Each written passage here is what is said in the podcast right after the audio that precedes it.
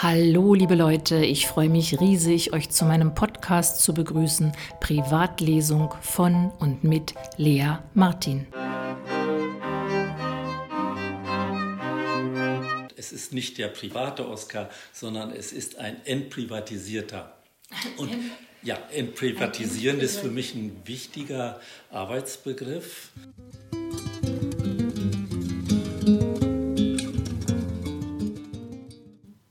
Ihr habt es gemerkt, ich konnte mein Erstaunen kaum verbergen über das Wort entprivatisieren.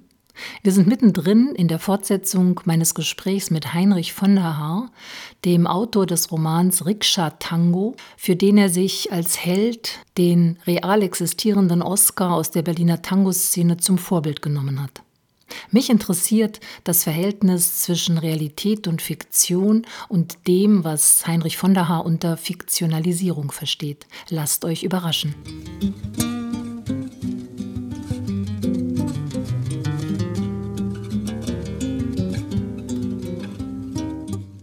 Es geht immer darum, dass ich nicht bei dem Tänzer bleibe oder der Tänzerin, sondern ich habe immer einen bestimmten Charakter den ich zeigen will und den ich entwickeln will. Und da geht es nicht um eine reale, konkrete Person. Sonst bin ich ja bei einer Biografie. Und das liegt mir gar nicht oder das äh, interessiert mich nicht. Im Roman, da ich das ja zugespitzt habe, kommen ja auch einige Verhaltensweisen vor, die manche vielleicht negativ sehen.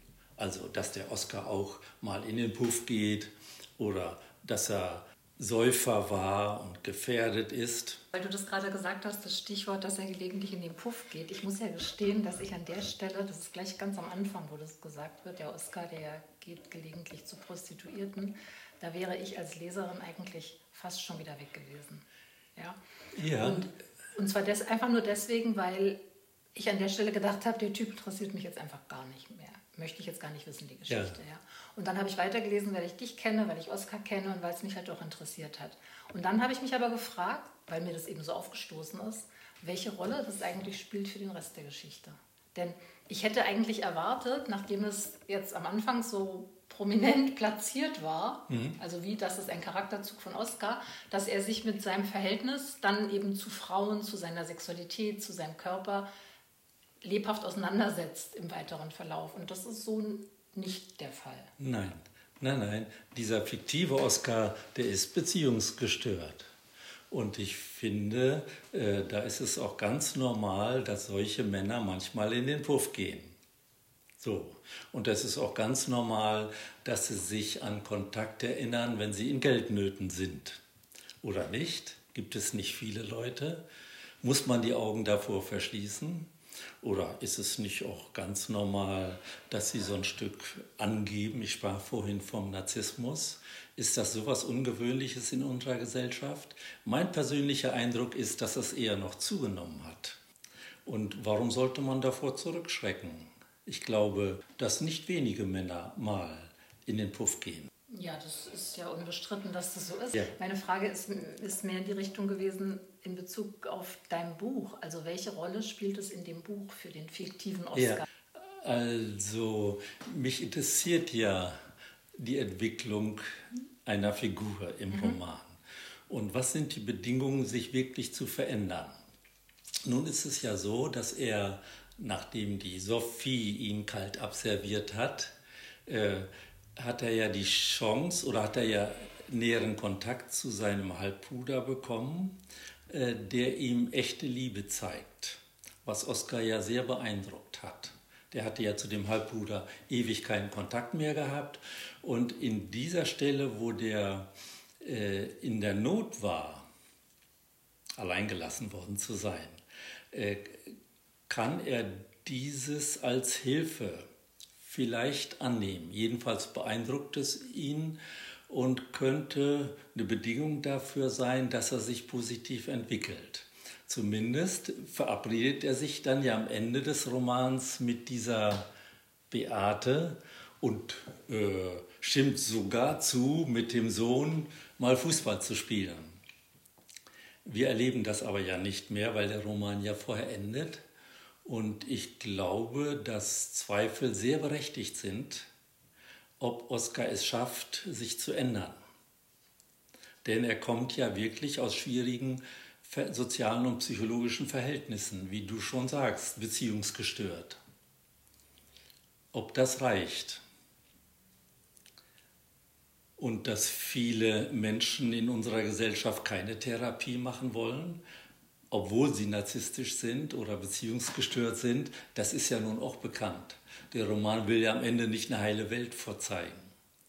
Insofern bleibt er auch da realistisch, glaube ich. Es gibt äh, eine Möglichkeit zu einer positiven Wende, eine Chance, ein kleines Fenster, was sich auftut durch die Anregung seines schwulen Halbbruders. Ich hatte mir vorher auch überlegt, ich habe ja mehrere Varianten fürs letzte Kapitel geschrieben, ja, vorher auch überlegt, kann es nicht eine Frau sein, die ihn anregt? Aber da die Beziehung Oscars zu den Frauen, zu, hauptsächlich zu den drei Frauen, mit denen die ja im Fokus stehen, alle bestimmt sind durch Narzissmus, durch Angeben, durch Benutzen, ist das unmöglich. Jedenfalls ist es mir nicht gelungen, da eine positive Variante zu finden. Es ist mir nur äh, gelungen durch äh, die Anregung eines Mannes, in diesem Falle des schwulen Halbbruders. Rubia y sus ojos celestes reflejaban la gloria del día y cantaba como una calandria la pulpera de Santa Lucía. Era flor de la vieja parroquia, quien fue el gaucho que no la quería. Los soldados de cuatro cuarteles suspiraban en la pulpería. Le cantó el payador mazorquero. Ist denn der schwule Halbbruder im Roman sowas ähnliches wie der Oscar für dich? Also das ist eine gute Frage. Äh, so direkt habe ich darüber noch gar nicht nachgedacht. Wenn ich mich da frage, was das für mich bedeutet, was Oscar, der Reale jetzt, mhm. und die Geschichte, die dahinter steckt, für mich bedeutet,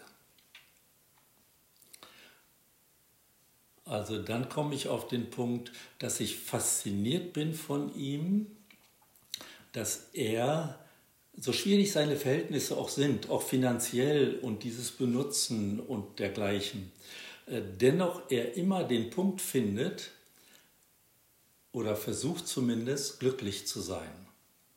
Mit einem kleinen Moment, er schaut dann die Rosen an, den Geruch oder die Nähe der Frau oder die Musik oder das, die Tanzbewegung. Er findet trotz aller Schwierigkeiten sofort den Punkt, ach, das Leben ist doch schön. Ja, da war seine Achse gebrochen und es ist eigentlich ganz katastrophal. Er braucht ganz viel Geld, um sich damit weit über Wasser zu halten, aber er sieht diese Rosen äh, am Brandenburger Tor und äh, fühlt sich glücklich. Das zu können, das hat mich sehr fasziniert. Ich komme ja nun auch aus der Unterschicht oder aus der Armut. Insofern gibt es ja gewisse Parallelen. Und glücklich zu sein hat für mich jetzt ganz real, biografisch gefragt, auch immer bedeutet, äh, sich frei zu kämpfen, dieses Kämpfen. Du musst dich anstrengen, du musst arbeiten, im Grunde auch aufsteigen. Du brauchst die Bildung, du musst das Abitur nachmachen über einen zweiten Bildungsweg, ein, zwei, drei Studiengänge, dann auch noch eine Dissertation und dieses und jenes noch. Und diese Anstrengung, und dann hoffst du viel, viel später, katholisch wie ich erzogen bin, kommt, geht deine Himmelstür auf und du wirst glücklich. Jetzt musst du geduldig sein, dich fügen, dich unterordnen.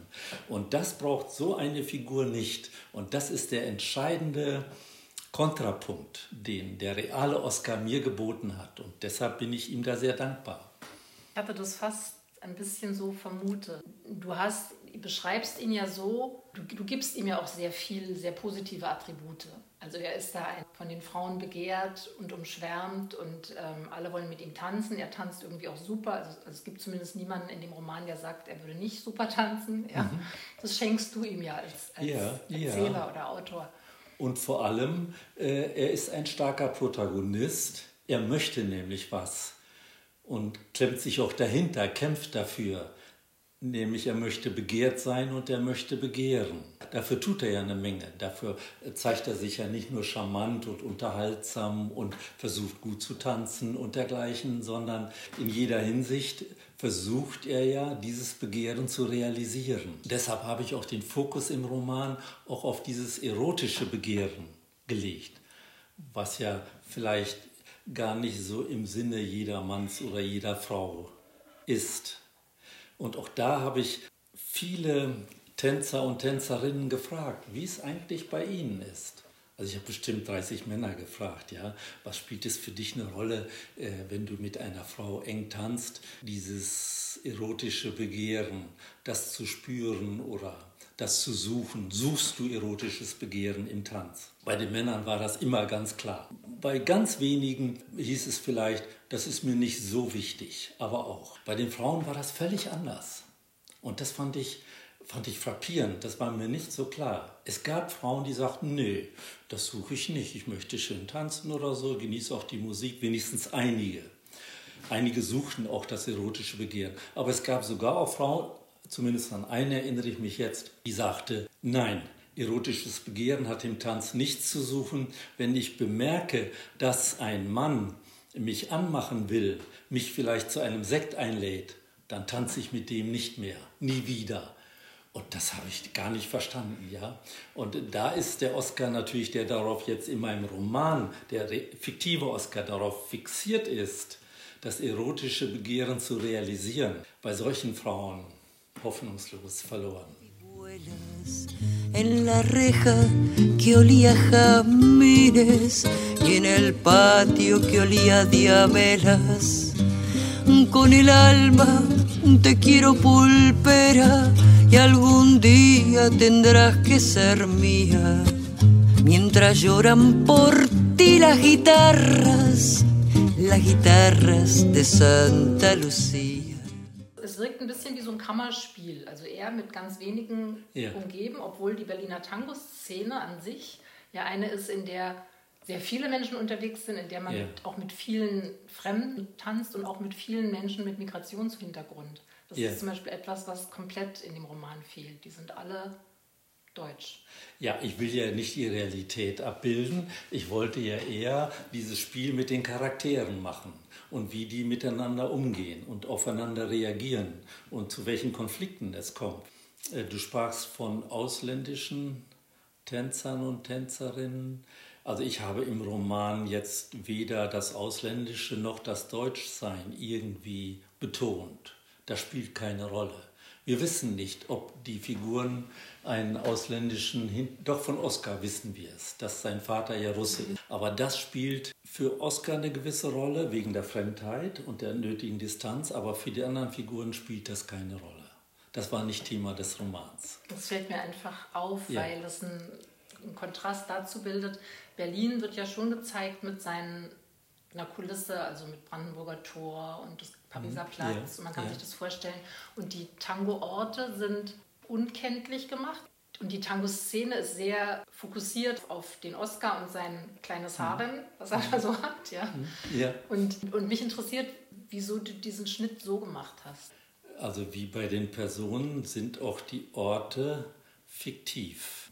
Also der Oscar fährt in der ersten Szene mit dem Rad los in Richtung Wedding. Man, man, weiß so eigentlich, das war das Loft. Ja, genau. Hätte ich das Loft genannt, dann hätte ich dann wäre die Gefahr gewesen, dass die Leute dann, wenn sie nun Unterschiede zu der Szenerie in meinem Roman feststellen, irritiert sind. Und dem wollte ich vorbeugen. Es ist ganz klar, die Atmosphäre, die Stimmung ist die, die ich brauchte für die Figuren, aber nicht die reale im Loft oder so auch mit dem Malachunta. Das habe ich ja nun Tango Suite genannt. Da habe ich das ja sehr stark zugespitzt in der Situation, wo Oscar depressiv war und alles negativ sah. Und ich glaube, das Malachunta würde sich dagegen verwehren, so charakterisiert zu werden, wie Oscar diese Tango Suite, also als fiktiven Ort, sieht in dieser Szene. Und das finde ich ist wie bei den Personen unnötig. Es geht nicht darum, was real ist, sondern das sind fiktive Orte auch. Umso bemerkenswerter ist, dass der Oscar Oscar heißt. Ja, das war die Frage bis zum Schluss. Ich war immer darauf eingestellt, ich nenne ihn um. Und ich habe es dem Oscar überlassen, dem Realen, zu entscheiden, ob ich den Namen behalte, also den Namen des fiktiven Oscars im Roman, ob es dabei bleibt oder nicht. Und er fand es aber okay oder fand es gut, wenn es bleibt. Und das Spiel damit, mit der realen und fiktiven Figur, ich glaube, das mag er. Für dich hat es aber nicht bedeutet, dich einschränken zu müssen, sondern der. Nein. In diesem Fall ist es sozusagen im Unterschied jetzt zu Malachunta, um das Beispiel nochmal zu nehmen, ja. ist es bei Oscar so, dass obwohl du seinen Namen nimmst, du trotzdem die Freiheit hast, ihn so zu gestalten, wie du möchtest, oder? Das war für mich immer bedingt bei allen Gesprächen. Aber das ist bemerkenswert, oder? Ja, nein, äh, ich denke, wir haben ein Freundschaftsverhältnis und auf der Basis ist auch gegenseitiges Vertrauen. Und wenn Oscar, der Real-Oscar, sich entscheidet, es bleibt bei dem Namen, finde ich das gut. Du brauchtest auch keinen anderen Namen, um dich da frei ja, zu ja. fühlen, oder? Sondern Nein, das brauchte ich ja. überhaupt nicht. Also das war ganz klar äh, und das ist dem Real-Oscar auch ganz klar, das ist er nicht, wie er da gezeichnet wird. Hat das Schreiben des Romans etwas in dir verändert? Auch das ist eine gute Frage. Ich schreibe ja deshalb einen Roman, weil ich mir etwas erklären möchte, weil ich mir die Welt erklären möchte nicht um es zu veröffentlichen oder um es zu verkaufen, sondern ich schreibe zunächst mal nur für mich, um etwas zu verstehen. Wenn es dann andere auch verstehen, freue ich mich. Aber erstmal geht es um mich und ich wollte mir schon erklären, wie die Tango-Community funktioniert, zumindest auf einer gewissen Ebene. Anhand sozusagen dieser Geschichte oder dieses Ja, anhand dieser Charaktere okay. und der Entwicklung. Dadurch äh, habe ich, glaube ich, einen klareren Blick gewonnen auf Gemeinschaften, auch auf solche Gemeinschaften wie die Tango Community, die ja scheinbar eine abseitige, besondere ist. In Wirklichkeit, und das war für mich auch wichtig zu erkennen, funktioniert sie genauso wie die ganze Gesellschaft. No volvieron los trompas de rosas a cantarle vidalas y cielos en la reja de la pulpería. Der Kontrast zwischen dieser schmerzlich ernüchterten Sicht auf die Tango-Szene und dem schmerzreichen und wunderschön gesungenen Lied La Pulpera de Santa Lucia gesungen von Duna Rolando, an der Gitarre begleitet von Gabriel Battaglia, könnte größer nicht sein.